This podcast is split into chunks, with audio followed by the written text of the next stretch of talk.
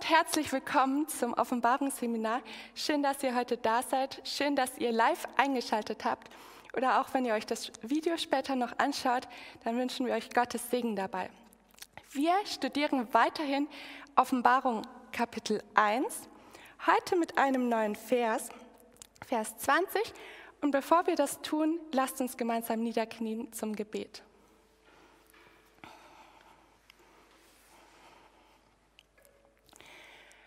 Unser Vater im Himmel, ich danke dir, dass wir jetzt Offenbarung weiter studieren dürfen. Danke, Herr, dass du uns Forscherdrang gibst, dass wir deinen Willen erkennen möchten. Danke, Herr, dass du uns deinen Willen offenbarst und dass du uns zeigst, was in unserem Leben wirklich wichtig ist. Herr, ich bitte dich, dass du jetzt den Heiligen Geist unsere Herzen erfüllen lässt. Ich bitte dich, dass das Feuer deiner Liebe jetzt auf dem Altar meines Herzens brennen darf. Schenke du Demut, schenke du Einsicht und lass uns durch deine Gegenwart verändert von hier weggehen. Das beten wir im Namen Jesus. Amen.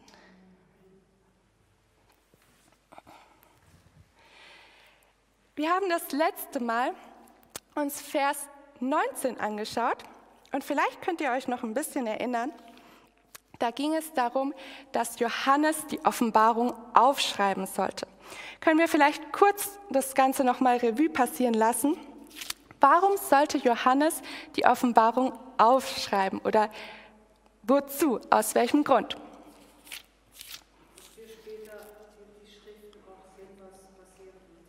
Ja, genau. Das also es wurde ähm, überliefert an spätere Generationen und du hast schon gleich den zweiten Punkt mit drin gehabt, auch, dass wir vorbereitet werden auf das, was noch auf uns zukommt. Ganz genau. Habt ihr noch eine Idee? Warum hieß es Schreibe?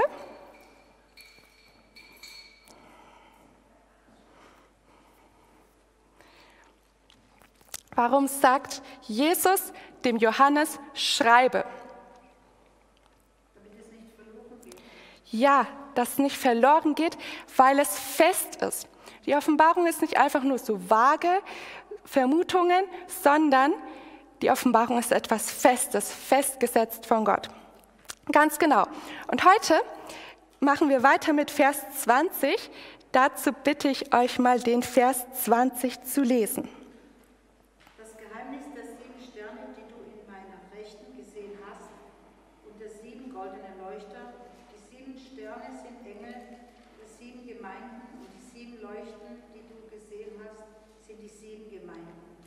Dankeschön. Bevor wir jetzt gleich da ein bisschen tiefer hineingehen, was lernen wir in diesem Vers?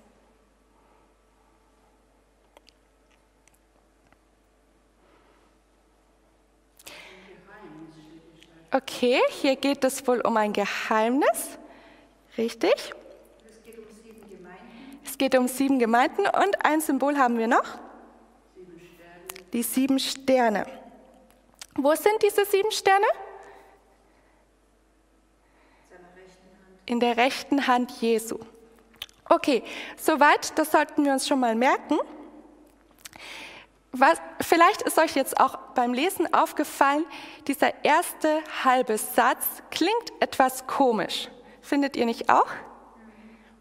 Man sagt im, im Deutschen, ein Satz ist dann ein Satz, wenn er ein Substantiv und ein Verb hat. Soweit ich weiß.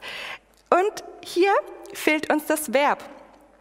Das heißt einfach nur, das Geheimnis der sieben Sterne, die du in meiner Rechten gesehen hast und der sieben goldenen Leuchter, Punkt. Das klingt auch, als ich das das erste Mal gelesen habe, klang das für mich ein bisschen wie eine Überschrift. Ja, also das ist wie, wenn jetzt hier schon ein neues Kapitel anfangen würde und es wäre überschrieben mit das Geheimnis der sieben Sterne und der sieben goldenen Leuchter. Genau. Das heißt, auch wieder für uns, dass das, was danach kommt, jetzt der Inhalt sozusagen von der Geschichte ist oder ähm, von diesem Untertitel. Okay, was können wir jetzt auch noch sagen? Hier wird uns ja dieses Geheimnis offenbart. Was ist denn das für ein Geheimnis?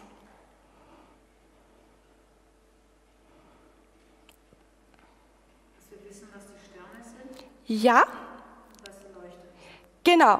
Also scheinbar gibt es hier eine Symbolik, die gleichzeitig auch erklärt wird. Und was können wir schon persönlich daraus mitnehmen? Wenn Gott jetzt sagt, schau mal, es gibt ein Geheimnis und ich offenbare es dir. Das ist eine Ehre, ganz genau.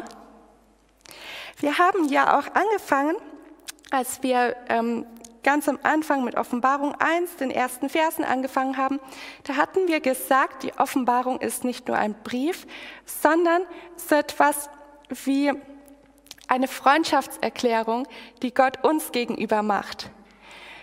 Und ich weiß nicht, wie, wie es euch geht, aber ich vertraue meine größten Geheimnisse nicht einfach irgendjemandem an.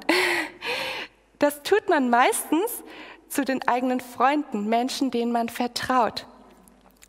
Und auch so können wir sagen, Gott vertraut dir und vertraut mir, wenn er dir die Offenbarung anvertraut. Okay, also jetzt hatten wir auch gesagt, die sieben goldenen Leuchter stehen für die sieben Gemeinden. Welche sieben Gemeinden sind denn da gemeint? Ephesus? Okay. Smyrna? Pergamon? Thyatira? Sardes? Philadelphia? Und Laodicea. Okay. Diese Aufzählung finden wir auch schon einmal in dem Vers 11, wo es heißt, ähm, was du siehst, das schreibe, da haben wir es wieder, das schreibe in ein Buch und sende es den Gemeinden, die in Asia sind, nach Ephesus, nach Smyrna, nach Pergamos und so weiter. Jetzt schreibt Ellen White in ähm, dem Wirken der Apostel, die Namen der sieben Kirchen oder der sieben Gemeinden stehen symbolisch für die Kirche in den verschiedenen Epochen der christlichen Ära.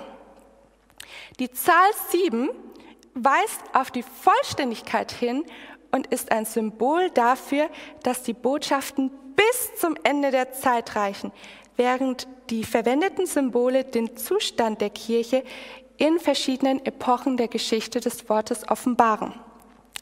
Das dürfen wir schon mal im Hinterkopf behalten. Wahrscheinlich werden wir heute nicht so ganz dazu kommen, die äh, sieben Gemeinden noch mal ausführlicher zu machen. Werden wir sehen. Jetzt beschäftigen wir uns erst einmal damit, dass es heißt das Geheimnis.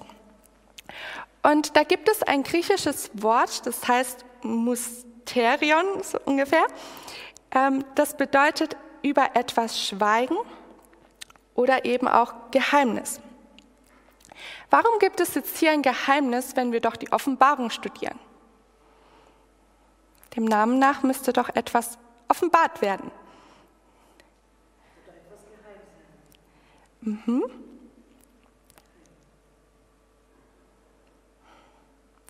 Naja, es kann ja auch heißen, über etwas zu schweigen. Und scheinbar geht es Gott hier um etwas, worüber vielleicht sonst geschwiegen wird, was ihm aber gerade wichtig ist. Also wir dürfen genau hinlesen, hinschauen, hinlesen, ähm, wenn wir die Offenbarung jetzt und gerade die sieben Cent schreiben, studieren werden. So, jetzt geht es noch um die sieben Sterne und das ist etwas ganz Interessantes. Das hat mich immer wieder so die letzte Woche bewegt. Mm, denn wusstet ihr, dass die sieben Sterne hier nicht zum ersten Mal vorkommen in der Bibel? Ist jemand von euch schon mal über einen Vers gestolpert, im Alten Testament kann ich gleich dazu sagen, wo schon einmal sieben Sterne vorkommen?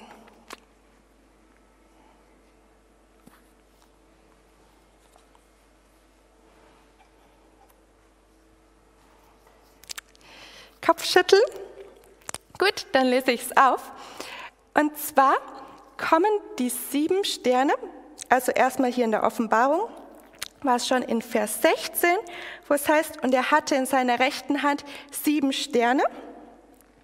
Da kommen sie vor, aber im Alten Testament gibt es eine Stelle in Amos 5, Vers 8. Und da lade ich euch ein, das mit mir aufzuschlagen. Ihr dürft auch gerne vorlesen. Amos 5, Vers 8.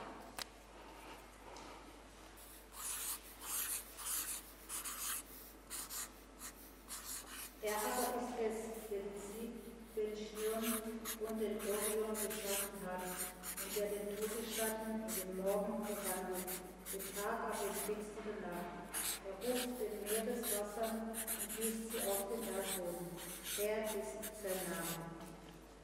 Okay. Hast du da jetzt von sieben Sternen gelesen oder wo, wo sind die sieben Sterne drin verpackt? Sieben Gestirn. Genau. Was ist denn ein Siebengestirn? Ein altes Wort? Was kann man sich darunter vorstellen? Eine Konstellation aus sieben Sternen. Ja, genau, eine Konstellation aus sieben Sternen, also ein Sternbild, ja? Und das ist ganz interessant. Am Anfang habe ich das entdeckt und ich habe gedacht, na ja, nicht alles, wo sieben Sterne stehen, muss auch wirklich mit den sieben Sternen zu tun haben. Man hat, manchmal liest man in der Bibel von Corona und meint, es ist der Virus, dabei ist es was anderes. Aber tatsächlich ist das für uns interessant, weil scheinbar, oder sagen wir vermutlich, kann auch Johannes mit diesem Siebengestirn etwas ähm, anzufangen gewusst haben. Es gibt noch weitere Verse, und zwar in Hiob 9, Vers 9 zum Beispiel. Da heißt es, er machte den großen Bären, den Orion und das Siebengestirn samt den Kammern des Südens. Wer ist hier mit er gemeint? Gott selbst. Und das ist interessant. Also wir hatten jetzt noch Hiob 9, Vers 9. Ich kann euch, dass sich das ein bisschen in euren Kopf einprägt, auch kurz zeigen, wie ungefähr dieses Siebengestirn, das heißt auf Griechisch wahrscheinlich Pleiades, wie, das aussieht, kann ich euch kurz zeigen. Das ist ungefähr so. Hier ist ein Stern, hier. Also so könnte ich es mir merken. Sieht ein bisschen aus wie ein Kreuz. Und dann gibt es ungefähr hier noch so, sind es sieben? Ja, ungefähr hier noch so zwei Sterne. Und man kann das dann so ein bisschen, ja, irgendwie so verbinden. Also es gibt dieses Sternbild sieben Sterne. Und das ist doch ganz eindrücklich, weil wenn es ein Sternbild ist, dann gehören diese sieben Sterne ja auch irgendwie zusammen. Und da kann sich für uns die, schon die Frage auftun, wenn die sieben Sterne irgendwie zusammengehören, kann es auch sein, dass übertragen vielleicht irgendwie diese sieben Engel der sieben Gemeinden, da kommen wir jetzt gleich noch darauf, dass die vielleicht auch irgendwie eine Verbindung haben sollten. Aber das einfach nur mal so als Gedanke.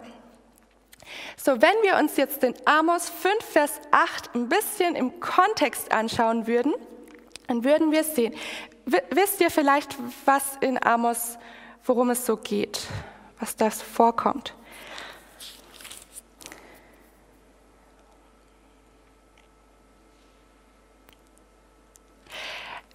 Wenn, wenn wir uns Amos 5, Vers 8 anschauen, dann ist das in einem Zusammenhang, wo die, die Führer des Volkes Gottes getadelt werden. Und Amos beginnt ungefähr so, dass, ähm, also gerade so im Kapitel 2, 3, 4, ja, 4 noch nicht, aber Im dritten Kapitel zum Beispiel, da werden die ganzen Völker getadelt, was sie alles Schlechtes gemacht haben, dass dann das Gericht Gottes über sie kommt. Ab Kapitel 4 wird Israel getadelt. Da kommt das Gericht sozusagen über Israel. Und im Amos Kapitel 5, Vers 4, wenn ihr mal mit mir schaut, dann heißt es da, oder ihr dürft auch gerne lesen, Amos Kapitel 5, Vers 4. Denn so spricht der Herr zum Haus Israel, sucht mich, so werdet ihr leben. Genau. Da finden wir schon mal zuerst den Aufruf von Gott, sucht mich, sucht mich. Das heißt, sie hatten Gott noch nicht wirklich gefunden oder sie hatten Gott nicht, obwohl sie die geistlichen Führer Israels waren. Und es geht dann so weiter, Gott tadelt, dass sie so viele Opfer bringen und, und einen formalen Gottesdienst führen. Und eben dann kommt Vers 8, wo es heißt, er aber, Gott ist es, der das Siebengestirn, die sieben Sterne, und den Orion geschaffen und den Orion geschaffen hat und der den Todesschatten in den Morgen verwandelt, den Tag aber in finstere Nacht. Er ruft den Meereswassern und gießt sie auf den Erdboden. Herr ist sein Name. Was sagt das hier über Gott aus? Welche, welche Eigenschaft Gottes wird angesprochen? Ja, ganz genau. Der Gott als der Schöpfer. Das hatten wir auch in Hiob 9, Vers 9, wo es heißt, Gott hat den Orion gemacht, Gott hat das Siebengestirn, diesen Pleiades, gemacht, Gott hat es geschaffen. Und ich finde, es ist interessant, wenn wir jetzt nochmal zu Offenbarung 1, Vers 20 zurückkehren, dann sehen wir da ja, dass es heißt, die sieben Sterne sind Engel der sieben Gemeinden. Und die sieben Leuchter, die du gesehen hast, sind die sieben Gemeinden. Das heißt, die Führer Israels sind getadelt worden. Und jetzt, das wisst ihr wahrscheinlich schon, aber jetzt muss ich noch dazu erklären, dieses Wort, das hier für die Engel der sieben Gemeinden gebraucht wird, muss nicht nur Engel im Sinne von himmlischen Wesen bedeuten, sondern kann auch für Menschen gebraucht werden. Das heißt nämlich Boten. Ja? Und die Boten Gottes, das sind, damit sind immer wieder Lehrer gemeint gewesen. Wir können uns das auch gerade anschauen. Und zwar in Matthäus 11, Vers 10 zum Beispiel.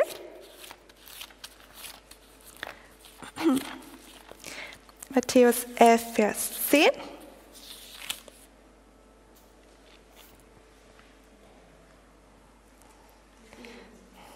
Ja, ihr dürft gerne lesen. Diese ist es, von dem geschrieben steht, siehe, ich sende meinen Boten vor deinem Angesicht her, der deinen Weg dir bereiten soll. Okay. Um wen geht es hier? Mhm. Genau, welcher Johannes? Es gibt manchmal mehrere. Ja, Johannes der Täufer. Und da wird aber dieses gleiche Wort Angelos, ich schreibe es euch hin,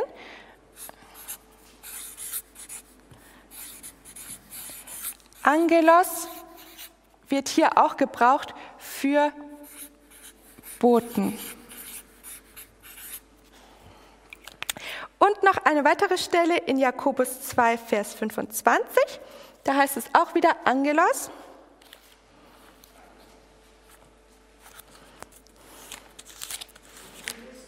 Jakobus 2, Vers 25. Ist nicht ebenso auch die Hure Mhm. durch Werke gerechtfertigt worden, dass sie die Boten aufnahm und auf einen anderen Weg entließ? Genau, heißt es auch wieder, ähm, sie nahm die Angelos auf. Wer waren diese Menschen, die sie aufgenommen hat? Ja, genau, Boten, Kundschafter, einfache Menschen, die Mose ausgesandt hatte. Ja? Also, Ähm, das, da können wir sehen, eben Angelus, diese Engel, die die sieben Sterne wieder bedeuten, die können auch für Menschen stehen. Und das ist jetzt interessant, weil, wie gesagt, denkt wieder an dieses Siebengestirn von Amos 5, Vers 8.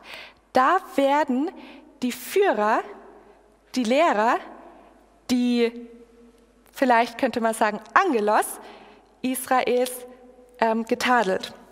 Von daher besteht hier möglicherweise ein Zusammenhang. Okay, jetzt, wenn, wenn wir uns noch ein bisschen Gedanken machen, warum Sterne?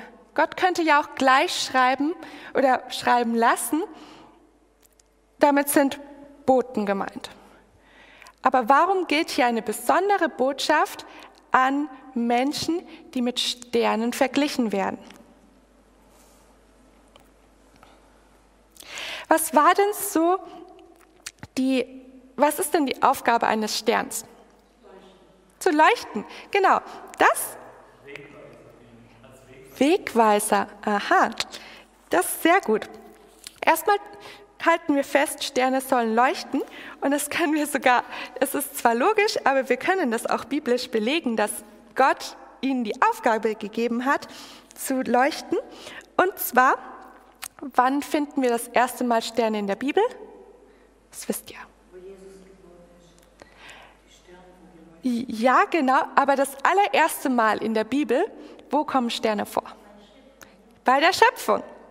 Genau, schlagt mit mir auf 1. Mose 1 und dort Vers 15.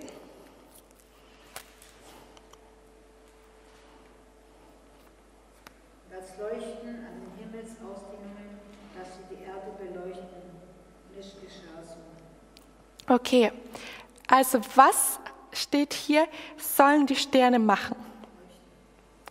Leuchten und nicht nur einfach so leuchten, sondern in dem Fall sollen sie was beleuchten? Die Erde, sie sollen die Erde erleuchten. Das ist sehr interessant. Jetzt hast du noch gesagt, Sterne sind wie Wegweiser. Sie sollen den Weg zeigen. Und auch dazu haben wir einen Bibelvers, der gut passt. Daniel 12, Vers 3. Daniel 12, Vers 3. Daniel 12, Vers 3. Und die Verständigen werden leuchten wie der Glanz der Himmelsausdehnung und die, welche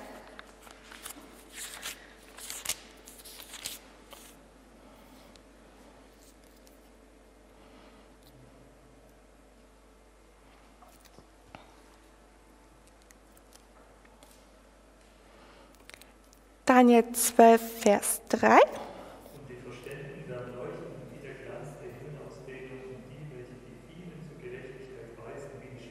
immer und ewig. Genau, hier finden wir auch so eine, ähm, ja, eine Erklärung von, von, diesem, von dieser ganzen symbolischen Darstellung, dass diejenigen wie Sterne leuchten, die viele zur Gerechtigkeit weisen. Wie müssen sie selbst sein? Was sagt uns der Text hier?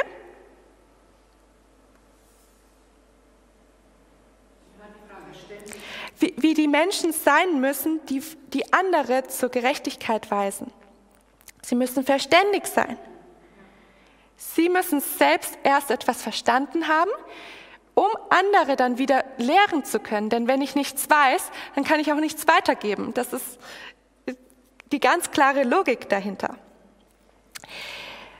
Mm, auch in Malachi 2, Vers 7 finden wir ähnliche Hinweise. Malachi 2, Vers 7.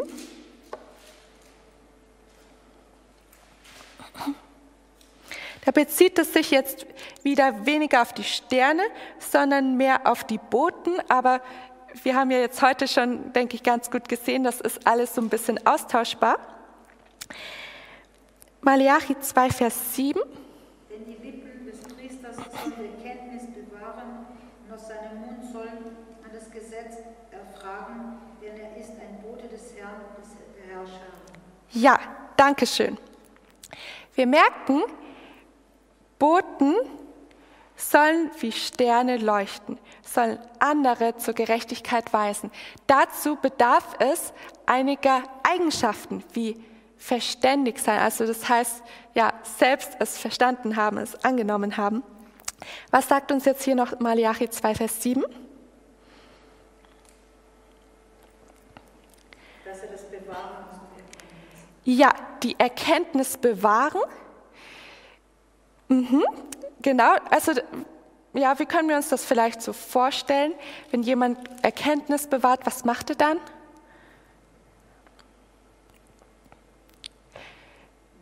Er zweifelt nicht, oder? Er, er stellt es nicht in Frage und bastelt ein bisschen daran rum und fügt noch auch seine eigenen Gedanken dazu, sondern er bewahrt das, was er erkannt hat. Okay. Und dann heißt es noch, von seinem Mund soll man das Gesetz erfragen können. Der muss sich auch mit Gottes Gesetz, Gottes Charakter auseinandergesetzt haben. Sonst haben wir Sterne, die wohl nicht oder wenig leuchten. Zu den Boten gibt es auch noch, noch Verse in 2. Korinther 8, Vers 23. 2. Korinther 8, Vers 23. Und ihr seht schon, es gibt allein zu diesen sieben Sternen so viel zu sagen. Wir kommen wahrscheinlich heute dann gar nicht mehr zu den sieben Leuchtern. Macht nichts. Wir wollen es gründlich machen. 2. Korinther 8, Vers 23. Mhm. Es sei nun, sei nun Titus, der mein Gefährte und mein Mitarbeiter unter euch ist, oder es seien unsere Brüder, die Abgesandte der Gemeinden sind und, und eine Ehre Christi. Mhm. Ja. Eine Ehre Christi. Ja, danke dir. Was meint ihr? Welches Wort in diesem Vers ist mit dem Boten auszutauschen? Hm? Okay, Gefährte, Mitarbeiter, Brüder, Brüder, jetzt haben wir hier einiges. Ist noch ein anderes Wörtchen, das der Gesandte, ja, genau. Das heißt hier, also Titus, das ist äh, mein Gefährte, sagt Paulus, ähm, er ist auch ein Mitarbeiter. Unsere Brüder sind Boten der Gemeinden, Engel der Gemeinden, ja? Eine Ehre des Christus. Und jetzt ist für uns auch die Frage, wir wollen ja Sterne haben, die leuchten. Sterne, die ihre Aufgabe gut machen. Deswegen die Frage, wie können diese Sterne leuchten, wie können sie ihre Aufgabe, ihre Stellung gut einnehmen. Nicht, dass es uns ergeht wie in Amos 5, Vers 8 oder noch davor, wo sie getadelt werden muss, müssen und wo die Gemeinde dann auch ganz schlecht dasteht, weil einfach die Leitenden ihre Aufgabe nicht erfüllen. Und wenn wir uns diese Frage stellen, dann können wir in dem gleichen Kapitel bleiben, einmal Vers 18 bis 22 anschauen. Da erfahren wir nämlich ein bisschen mehr über diese Boten, die Gesandten, von denen Paulus gerade hier spricht. 2. Korinther 8, 18 bis 22.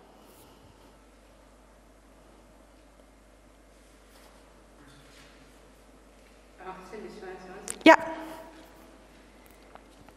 Wir haben, wir haben aber den Bruder mit ihm gesandt, dessen Lob wegen seines Dienstes am Evangelium durch die Gemeinden geht. Nicht allein aber das, sondern er ist auch von den Gemeinden dazu eingesetzt, uns zu begleiten, wenn wir diese Gabe überbringen, dem Herrn zur Ehre und zum Erweis unseres guten Willens. Weiter? Ja. So verhüten wir, dass uns jemand übel nachredet, wegen dieser reichen Gabe, die durch uns überbracht wird.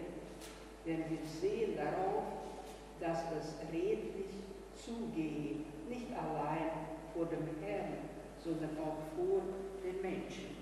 Hm. Noch den Vers 22. Auch haben wir mit ihnen unseren Bruder gesandt, dessen Eifer wir oft in vielen Stücken erprobt haben.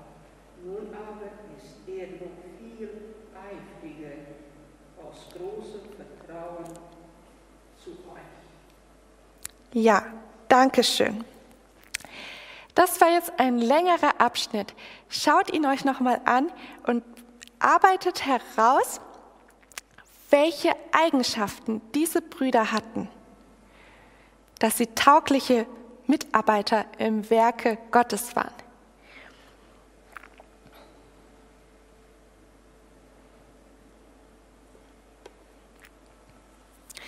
Welche Eigenschaften hatten diese Brüder?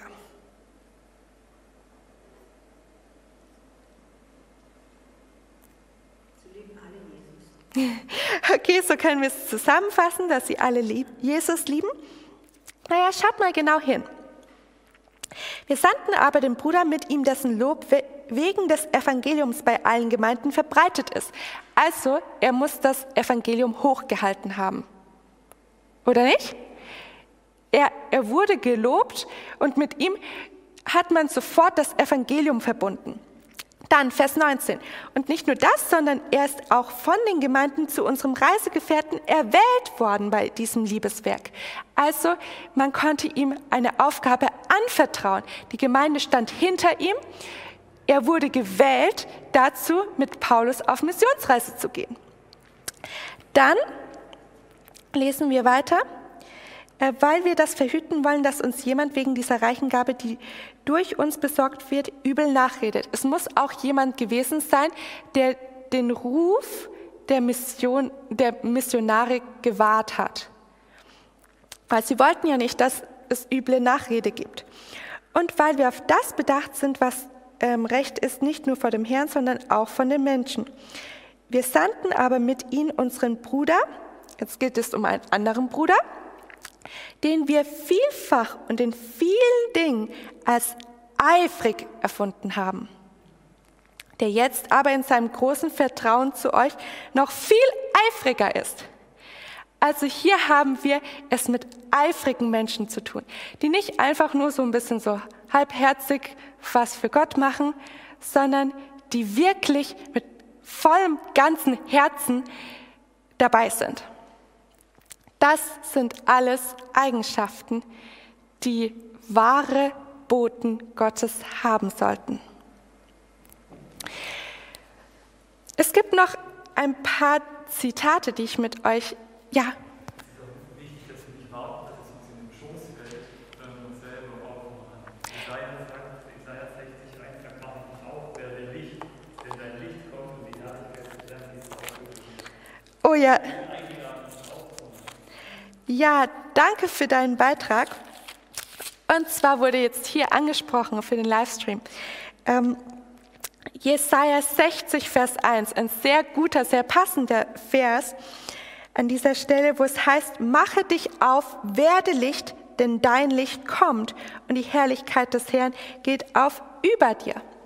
Das heißt, wir sind aufgerufen, auch aktiv zu werden, nicht einfach zu warten, bis wir diese Eigenschaften irgendwie geschenkt bekommen oder es uns plötzlich mal die Motivation packt und wir losgehen, sondern wir dürfen selbst handeln und wir dürfen es auch von Gott erbeten. Denn ähm, Ellen White schreibt, Einen Moment. Ja, genau. Die Sterne des Himmels stehen unter Gottes Kontrolle. Das haben wir eben in diesen beiden gesehen auch. Gott ist der Schöpfer, Gott ist der Herrscher über seine Schöpfung. Er erfüllt sie mit Licht. Deswegen würde ich noch diesen Zusatz zu deiner Aussage machen. Wir dürfen darum beten, dass Gott uns diesen Eifer schenkt, dass Gott uns ähm, diese Vertrauenswürdigkeit schenkt, dass die Gemeinde auch hinter uns stehen kann, dass wir Gottes Namen auch heilig halten. Ähm, Gott erfüllt sie mit Licht. Er leitet und lenkt ihre Bewegungen. Wenn er es nicht täte, würden sie zu gefallenen Sternen werden. Das ist eine harte Aussage. So ist es auch mit seinen Dienern. Sie sind nur Werkzeuge in seinen Händen und alles Gute, das sie vollbringen, geschieht durch seine Macht. Eine mächtige Aussage. Und dann sagt sie auch noch weiter, Gottes Diener werden durch die sieben Sterne symbolisiert, die er, der Erste und der Letzte, unter seiner besonderen Obhut und seinem Schutz hat. Die süßen Einflüsse, die in der Kirche reichlich vorhanden sein sollen, sind mit diesen Dienern Gottes verbunden, die die Liebe Christi repräsentieren sollen. Und gerade zu diesem letzten Satz möchte ich abschließend euch noch eine Kurzfassung einer Geschichte erzählen. Hier heißt es ja, ähm, die süßen Einflüsse, die in der Kirche, in der Gemeinde reichlich vorhanden sein sollen, sind mit diesen Dienern Gottes verbunden, die die Liebe Christi repräsentieren sollen. Sollen vor allem die Liebe Christi repräsentieren. Und da gibt es eine Geschichte von einer Familie. Der Vater war in der Gemeinde der erste Diakon, also er hatte eine besondere Aufgabe, sehr wichtige Aufgabe übrigens. Die Mutter war auch sehr in der Gemeinde engagiert und sie hatten vier Kinder. Aber diese vier Kinder führten ein zutiefst unglückliches Leben. Denn der Vater, der konnte zwar vorne auf der Kanzel stehen und predigen, aber zu Hause war er doch sehr mürrisch und sehr lieblos. Und die Mutter, die war immer streng. Und die Kinder durften wenig, nur wenig Freund, Freunde, Freude, ja, beides, Freude und Freunde haben. Und so haben sie sich gesagt, es ist zwar schön und gut, was wir aus der Bibel lernen, aber es ist irgendwie, so ein Leben wollen wir nicht führen. So hat der älteste Sohn nach kurzer Zeit beschlossen, er möchte gerne so bald wie möglich, die Familie hat in Amerika gelebt, möchte er ausreisen, irgendwo in den Westen und sich dort sein eigenes Leben aufbauen. Das Mädchen hat heimlich Tanzstunden genommen und sich mit Freunden getroffen, wo sie wusste, in Mutters und Vaters Gegenwart würde sie das eher nicht tun. Die Kinder, die Zwillinge, die Kleinen, die haben ständig Streiche gespielt und sich dann wieder versteckt. Also es war doch nicht alles Gold, was glänzt in dieser Familie. Bis eines Tages ein Bruder in der Gemeinde, der hat das so ein bisschen beobachtet. Und er hat zu Gott gebetet und er hat dann gesagt, Herr, Bald halte ich eine Predigt. Lass mich wissen, wie ich die richtige Botschaft an diese Familie bringen kann. Und dieser Bruder hat tatsächlich eine Predigt gehalten, wie sie sonst zuvor nicht gehört worden war in dieser kleinen Gemeinde, die sie besuchten, sodass es eine 100, 180 Grad Wendung in der Familie gab, die Eltern plötzlich viel liebevoller mit ihren Kindern umgingen. Plötzlich sollten die schlechten Freunde der Kinder nicht mehr draußen bleiben, sondern alle durften zu ihnen kommen und wurden bekocht und einge freundlich eingeladen, aufgenommen. Und diese Nachbarn und Freunde wurden dann auch zu Jesus geführt. Und ich glaube, die Wendung in der, in der Familie zeigt deutlich, wie wichtig es ist, dass jeder von uns sich seiner Aufgabe in der Gemeinde bewusst ist. Es muss nicht jeder predigen. Aber wir können so viel erreichen, wenn wir Gottes Licht durch uns leuchten lassen. Wenn wir diese Liebe Christi weitertragen. Nicht nur in der Gemeinde, wo es jeder sieht, auch zu Hause in unseren Familien. Nicht nur Sabbats, auch unter der Woche. Wir dürfen uns das sehr zu Herzen nehmen, denn denkt daran, diese sieben Sterne sind in der Hand Jesu. Sie dürfen leuchten. Und was für ein schöner Vergleich, dass Jesus nicht sagt, ich halte Murmel in der Hand oder sonst irgendetwas, sondern es sollen Sterne sein, die mit meinem Licht leuchten. Jeder von uns, der eine Aufgabe entweder in der Familie oder in der Gemeinde oder sonst in seinem Umkreis hat, darf sich heute vornehmen, diese Aufgabe noch ernster zu, zu nehmen und mit Gottes Hilfe noch besser auszuführen. Wollen wir das tun? Dann lasst uns gemeinsam beten.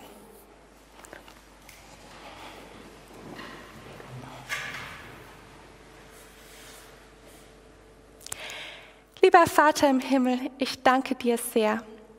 Danke für dieses Bild der sieben Sterne, das sich jetzt in unsere Köpfe einprägen sollte. Danke, Herr, dass du jeden von uns mit großen Aufgaben anvertraut hast, dass du uns viel Vertrauen schenkst und wir deine Werkzeuge sein dürfen. Herr, wir sollen Christi Liebe repräsentieren. Und welch hohe Verantwortung liegt da auf uns. Aber es ist auch so ein großes Vorrecht. Und ich bitte dich, dass du es uns noch mehr schätzen lässt. Vater, lass uns wie Lichter sein, die diese dunkle Welt erhellen, die ein Segen sind für ihren ganzen Umkreis, so wie es in den Gleichnissen heißt, für jeden, der im Haus ist, für jeden, der hereinkommt. Ich danke dir, Herr, dass du das in uns vollbringen wirst. Im Namen Jesus. Amen.